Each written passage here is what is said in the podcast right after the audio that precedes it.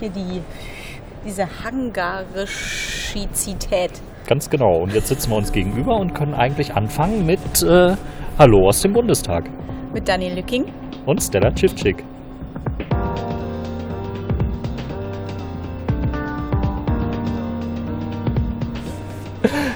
Genau, wir haben uns heute einen äh, extrem äh, angenehmen Platz ausgesucht. Wir lümmeln hier auf einem Sofa im Paul-Löbe-Haus, können, wenn wir über die Galerie hinwegschauen, ähm, auf den Raum schauen, wo gerade die nicht öffentliche Sitzung stattfindet. Leider dürfen wir nicht rein, da ist ein Licht auf Rot. Insofern geht es gerade ganz geheim zur Sache, denn der Untersuchungsausschuss zum Breitscheidplatz-Attentat vernimmt gerade den einzigen Verfassungsschutzzeugen, Herrn Gilbert Sieberts, zum wiederholten Male, der heute an diesem Tag verfügbar war. Der zweite Zeuge vom Verfassungsschutz, Erik Rehndorf, ist heute wieder abgeladen worden aus ähm, persönlichen und kosmetischen Gründen, sage ich Daher wurde er heute nicht angehört und ich konnte ihn nicht zeichnen.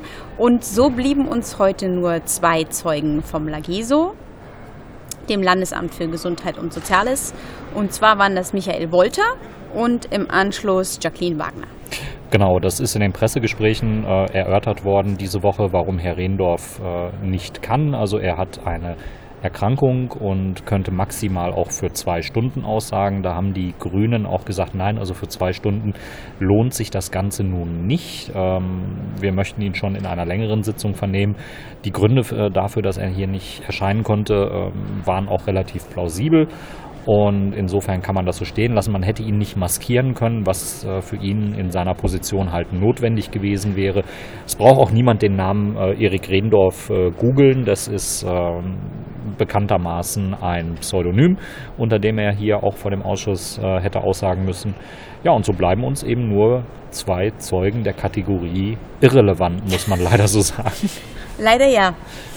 Stella, was macht denn die Zeugen so irrelevant? Eher den Mangel an Relevanz. ähm, aber, auch ein bisschen die Redundanz, oder? Die Redundanz, ja, und die Repetitivität der Fragestellung der, vor allen Dingen der AfD-Fraktion. Gut, wir müssen das jetzt hier an dieser Stelle nicht wiederholen, doch wir müssen es wiederholen, weil vielleicht steigt er ja auch erst heute in die Podcast-Reihe ein. Wir haben das ja in den letzten Sitzungen immer schon kritisiert, dass eben die chronologische Vorgehensweise der CDU-CSU, die leider auch von der SPD mitgetragen wird, dafür sorgt, dass wir uns von Adam und Eva beginnend mhm. bis in die Neuzeit vorarbeiten. Sprich, ja, ich würde würd eigentlich schon von Ursuppe ausgehen. Also ich glaube, mit, mit Adam und Eva sind wir da schon zu weit. zu weit fortgeschritten, ja. genau. Äh, wir befinden uns äh, im Jahre des Herrn 2015 und nachdem wir Polizisten aus dem süddeutschen Raum gehört haben, wo der Attentäter, der spätere Attentäter als äh, erstes vorstellig wurde, arbeiteten wir uns ein bisschen weiter nach Norden und sind jetzt doch tatsächlich in Berlin angekommen und hören dort äh, Zeugen vom LAGESO, Landesamt für Gesundheit und Soziales, die uns im Prinzip nur sagen können, hey, wir haben total viel zu tun gehabt 2015 und wir können uns an diesen späteren Attentäter überhaupt nicht mehr erinnern. Das kann man auch nachvollziehen, wenn man sich die Arbeitsweise des Landesamtes anschaut. Denn auch hier war zum damaligen Zeitpunkt wurden Fingerabdrücke nur analog abgenommen, also richtig mit Stempelkissen auf Papier. Dann wurde das äh, weggeschickt, aber noch eine Kopie ähm, vor Ort äh, gelagert.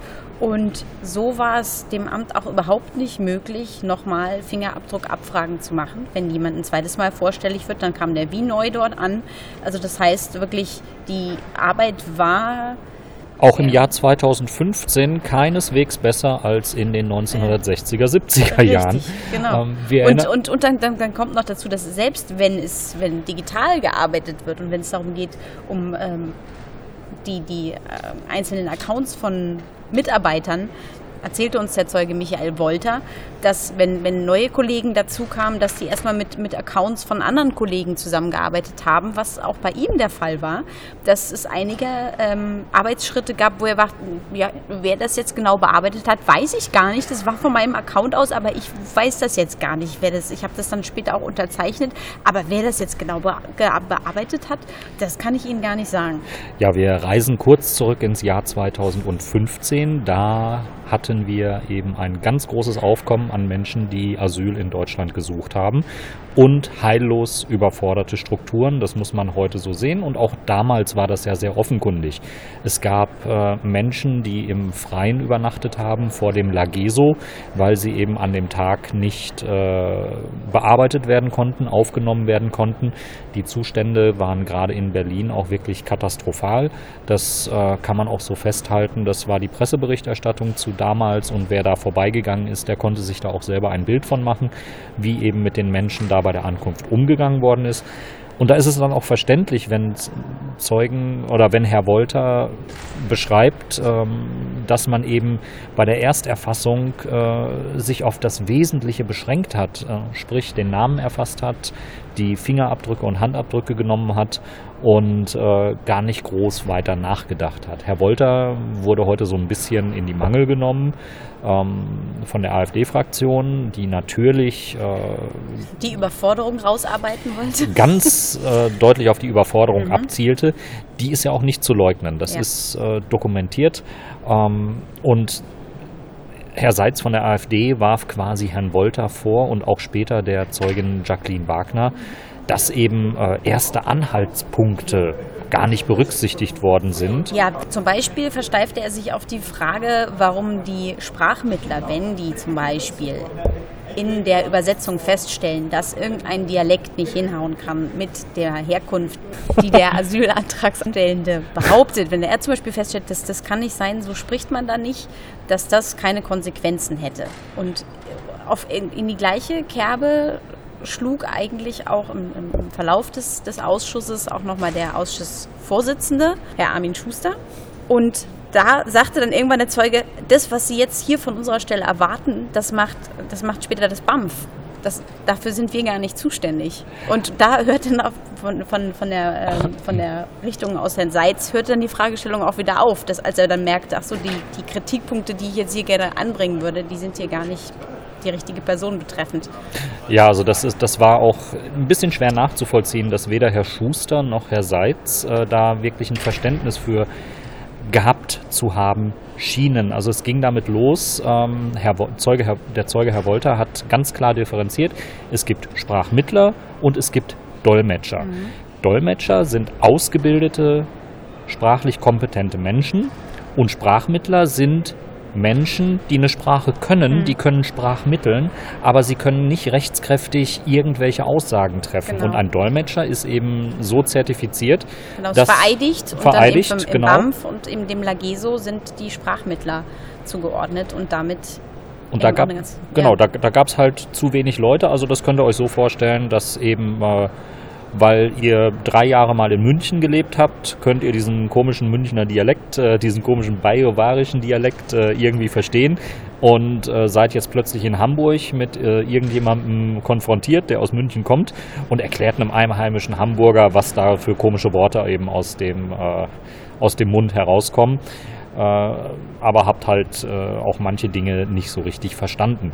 Ähm, gerade für Herrn Seitz, der ja seines Zeichens Jurist ist, hätte eigentlich verständlich sein müssen, dass ähm, die Sprachmittler, die bei der Ersterfassung zum Einsatz kommen, eben keine rechtsverbindlichen Aussagen machen mhm. können und dass man eben deswegen auch eine Bauchgefühleinschätzung, die man ja berechtigt treffen kann und sagen kann, nee, der Dialekt, der kommt nicht aus der Ecke, dass man die auch nicht aktenkundig machen kann, weil sich da natürlich auch Nachteile für die Menschen ergeben ähm, die sich zu dem Zeitpunkt halt noch nicht belegen lassen, wo aber durch die Arbeit des äh, BAMF, des Bundesamts für Migration und Flüchtlinge, später wirklich auch sichergestellt gewesen wäre, wenn sie vor einem amtlich zertifizierten und äh, vereidigten Dolmetscher sitzen, dass eben sowas auch dort auffällt.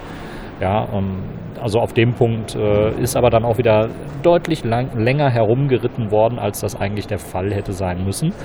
Und der Ausschussvorsitzende Armin Schuster machte das dann auch gleich in einem weiteren Aspekt. Ähm, es gab wohl mindestens drei Erfassungen von der Person des späteren Attentäters äh, hier in Berlin.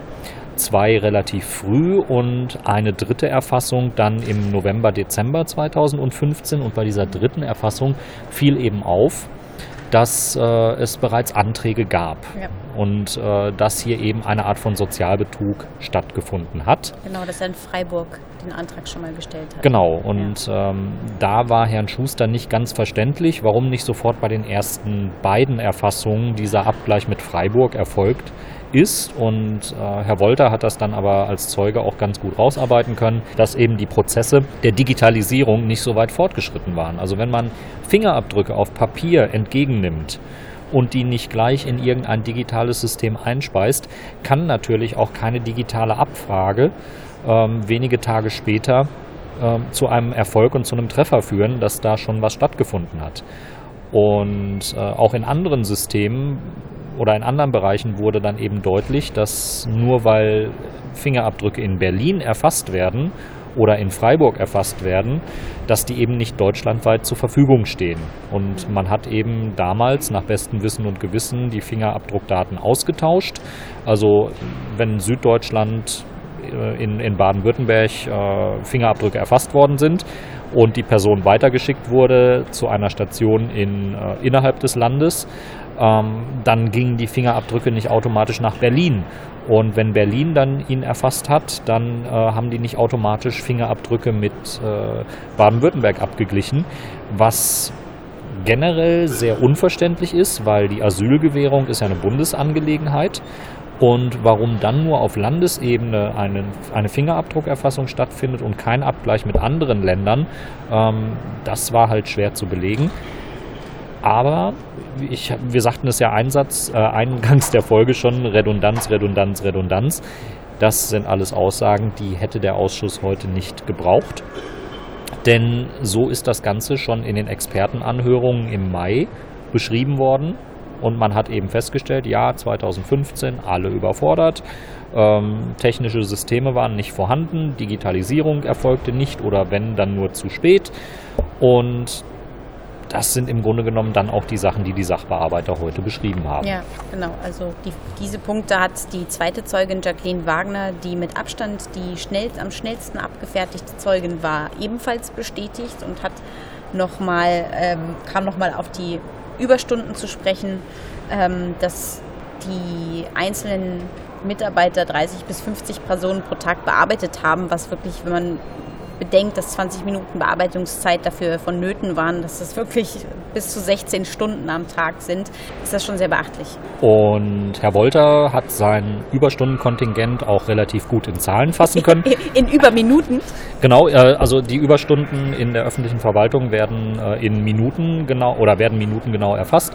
Und er schätzte seine Überstunden für 2015 auf einen Bereich von 15.000 bis 18.000.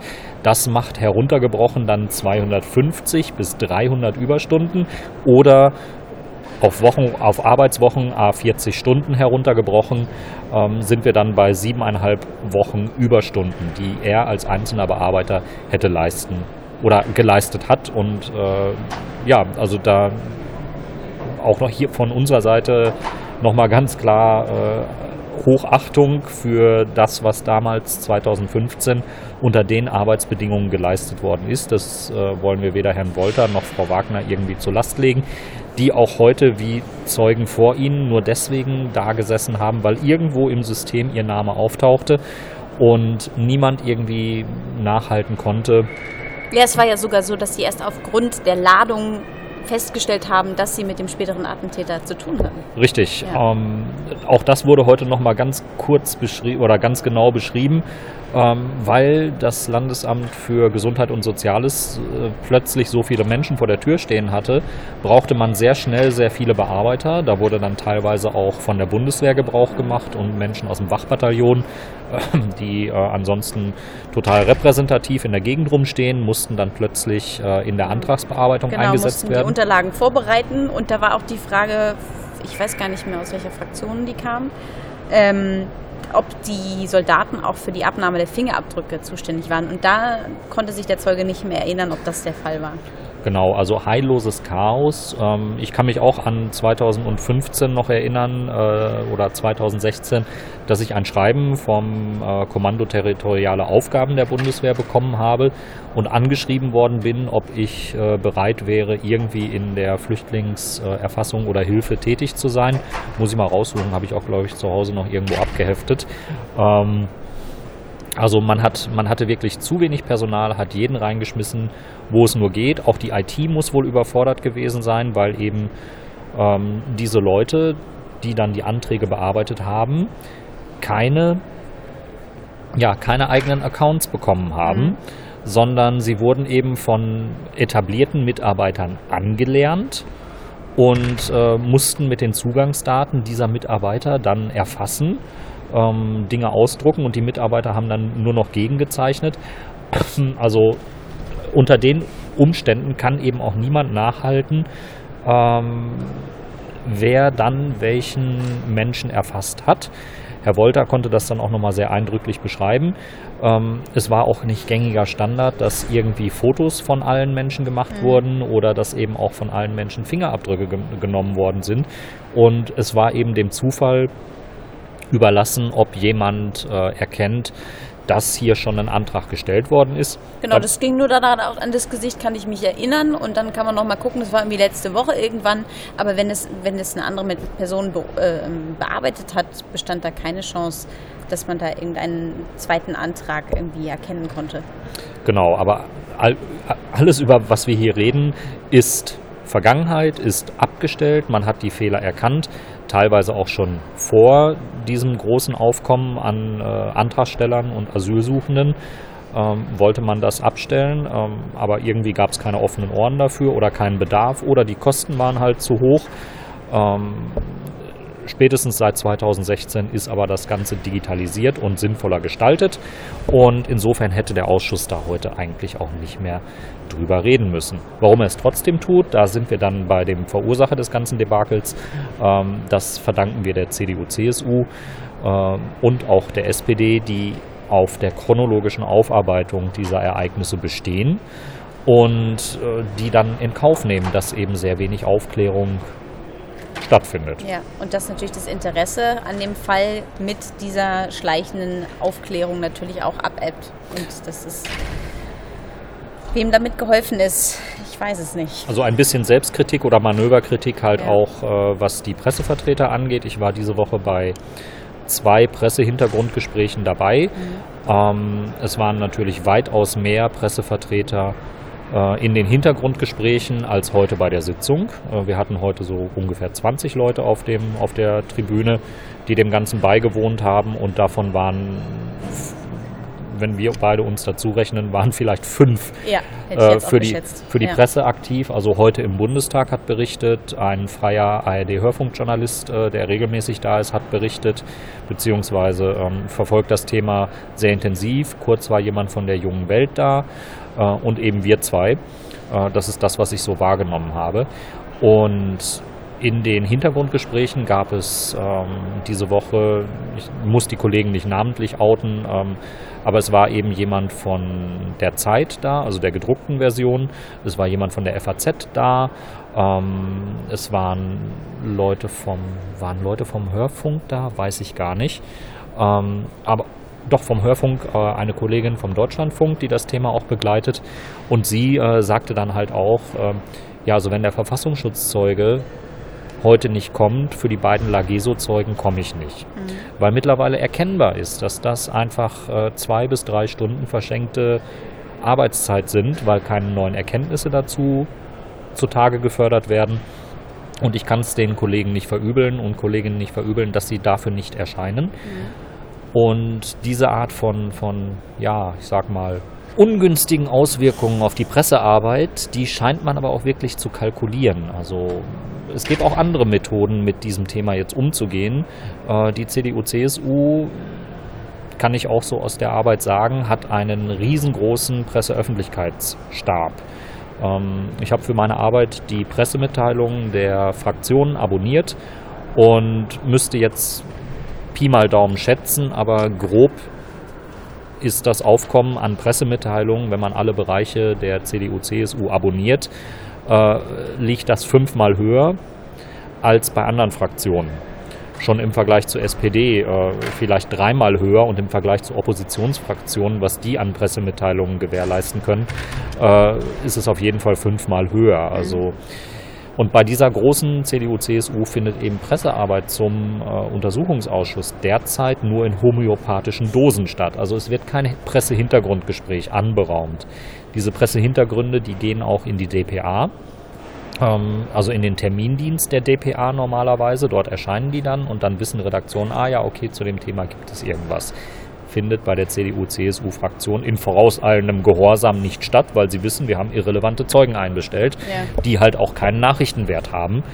Ähm, und ich würde das Ganze wahrscheinlich auch gar nicht so kritisieren, ähm, wenn nicht über dieser ganzen Regierungskoalition auch immer mal wieder das Wort Neuwahlen schweben würde, weil man sich gerade wieder behagt, weil es gerade wieder Unstimmigkeiten gibt.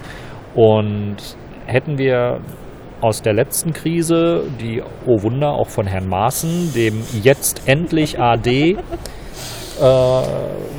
Präsidenten des Bundesamtes für Verfassungsschutz und äh, nach letzten Presseberichten auch eindeutig als Verschwörungstheoretiker gebrandmarkten äh, Bundesbeamten. Genau, Herr Ma Herrn Maaßen sind wir los. Ähm, Irrelevanz im Ausschuss ist leider gegeben. Und äh, genau, Neuwahlen war das, war das Stichwort. Ja. Äh, würde es zum jetzigen Zeitpunkt zu Neuwahlen kommen, dann hätten wir einen wirklich seltsamen Abschlussbericht für den Untersuchungsausschuss. Wir hätten zu zwei Dritteln sehr intensiv untersuchte Routinevorgänge, ja. die keine Aufklärung bisher wirklich geliefert haben, auch nicht liefern werden.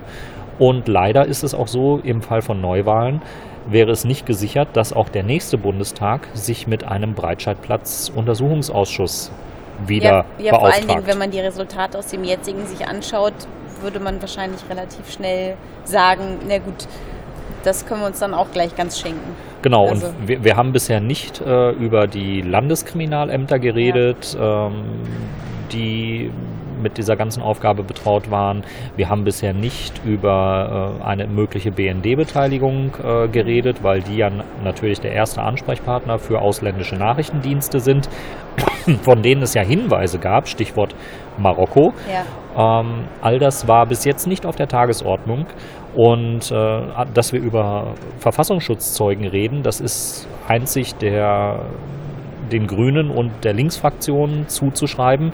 Äh, vielleicht auch der FDP, so genau äh, habe ich das gerade nicht auf der Pfanne.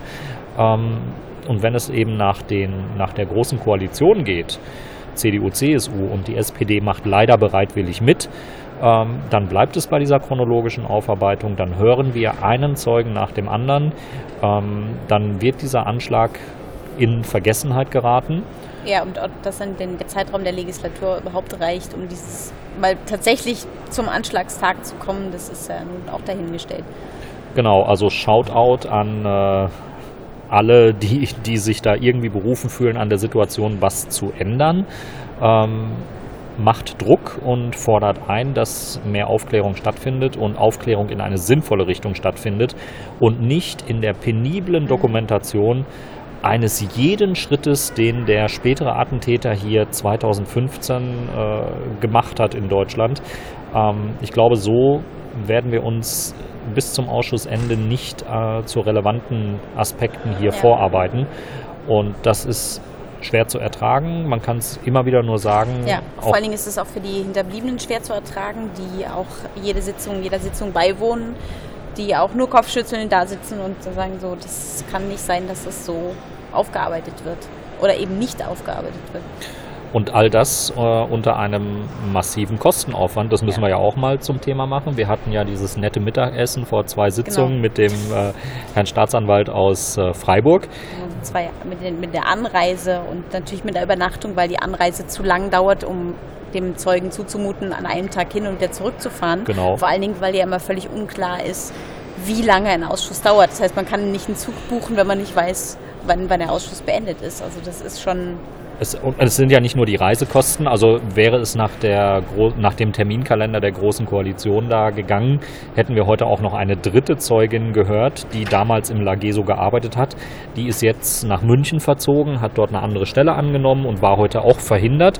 Aber auch die wäre angereist und hätte im Prinzip erwartungsgemäß in ähnlicher Richtung ausgesagt wie die beiden Zeugen jetzt, sprich, dass sie zur Aufklärung nichts beitragen kann, dass sie sich an den Attentäter, späteren Attentäter nicht erinnern kann. Ähm, und das sind eben so Dinge, äh, die finden hier gerade statt und das unter auch massiven Kostenaufwand. Die Fraktionen haben Referenten angestellt, die sich einzig mit dem Thema befassen und ja, die arbeiten können, klar, aber die kaum zu relevanten Teilen vordringen mhm. können, weil eben die Zeugen, wie sie momentan eingestellt werden, ähm, erkennbar nichts zur Aufklärung beitragen können. Und das sind Sitzungszeitstunden. Heute waren es äh, von, wir haben von zwölf bis halb drei da gesessen, also zweieinhalb Stunden in öffentlicher Sitzung, in denen wieder nichts an Aufklärung äh, stattgefunden hat. Ähm, das ist etwas, was, ja, was, was ich persönlich dann auch äh, als, ja, als, als Grund empfinde, warum Menschen auch äh, auf diese Politik schauen, ähm, frustriert sind und dann auch sagen, hier kommt nichts bei raus. Mhm. Also angetreten mit einem Aufklärungsgrundsatz, der dann hinterher nicht umgesetzt wird, ähm, dass das zur Politikverdrossenheit führt. Puh, schwierig. Gut, jetzt könnte man unserem Podcast natürlich auch vorhalten, wir sind da sehr einseitig. Ne? Weil wir ja so jetzt gar keine Fans der CDU, CSU sind und der ähm, SPD, naja, gut, ich bin SPD-Mitglied, aber. Ja, ja noch geben Sie auch nicht viel Grund dafür. Also ich, ich bin bereit, mich dem da zu ändern, aber genau. an mir liegt es nicht. Nee, nee, also grundsätzlich äh, würden wir auch über andere Aspekte berichten und werden wir bald auch. Wir sind ja eingeladen nächste ja. Woche bei Herrn Felgentreu oder übernächste Woche äh, zum Hintergrundgespräch. Ähm, Anlass war, dass ich äh, getwittert hatte, dass man die SPD ja offensichtlich zum Jagen tragen muss. Und innerhalb von zwei Stunden gab es dann eine proaktive Anfrage aus Kreisen der SPD. Also sowohl Stella als auch ich äh, freuen uns darauf, dann äh, demnächst mit Herrn Felgentreu zusammenzusitzen. Zu genau, und dann mal nachzuhaken, warum denn da alles so schleppend vorangeht und seine Sicht der Dinge dann auch nochmal zu erfragen. Ähm, es wird ein nettes Gespräch. Mal schauen, was wir aus diesem Gespräch dann an äh, Tonmaterial mitbringen können und dürfen. Ähm, und ob da auch ein kleines Interview noch am Rande bei rumkommt, da würde ich ja dann darauf bestehen. Ja. Damit runden wir das jetzt mal ab. Damit runden sagen. wir das total ab und sind auch durch für heute, denn äh, Pressestatements äh, haben wir den Abgeordneten heute nicht abverlangt. Nein. Äh, nicht mal denen von der uns nahestehenden Opposition. Ähm, einen kleinen äh, Einblick aus der aus den Pressehintergründen kann ich noch geben. Also das Aufklärungsinteresse ist bei der Opposition ja generell höher als bei, der, bei den Regierungsparteien. Mhm. Ähm, so hat es Konstantin von Notz formuliert. Und er hat halt auch so ein bisschen eingestanden, augenzwinkernd, naja, also äh, es wäre ja wahrscheinlich dann ähnlich, wenn die Grünen einen Minister stellen würden, dass sich die Grünen vielleicht ähnlich verhalten würden und nicht mit ganz so viel Elan äh, aufklären würden, wie das eben gerade so bei der SPD und CDU, CSU der Fall ist. Ähm, wir dürfen gespannt sein, ob sich dieses äh, dann mal irgendwann ergibt und äh, ob wir dann auch Herrn von Notz äh, irgendwann mal beim Wort nehmen können und sagen können, hey Herr, Herr von Notz, lieber Konsti, als äh, Opposition, da bist du ja deutlich kritischer mit den Regierungsorganen umgegangen. Was ist denn nun passiert? Ähm, man weiß es nicht, wie das aussehen würde, ja. ähm, aber ich denke, die CDU, CSU und auch die SPD werden deutlich besser beraten, hier bei so einem gravierenden Fall wie dem Attentat vom Breitscheidplatz ein bisschen mehr, ein bisschen Schneid zu zeigen. Ein bisschen mehr Schneid ja. zu zeigen, ganz genau. äh, und wirklich mal auf Aufklärung zu drängen. Ja, dann verabschieden wir uns von euch und und hören euch wirklich auch erst viel, viel, oder wir hören uns dann wirklich auch erst viel, viel später, denn. Äh, genau, die nächsten Sitzungen sind geheime Sitzungen, die äh, wir heute erfahren haben. Äh, ja, beziehungsweise ist es Haushaltswoche äh, in der nächsten Woche und da findet dann wohl keine Sitzung vom mhm. Untersuchungsausschuss statt und die nächste Sitzung ist für, nächste öffentliche Sitzung ist für den 29.11. angekündigt. Insofern haben wir dann jetzt erstmal etwas Urlaub. Ne? Genau, dann hört ihr uns wieder am 30.11. und bis dahin, macht's gut. Tschüss. Tschüss.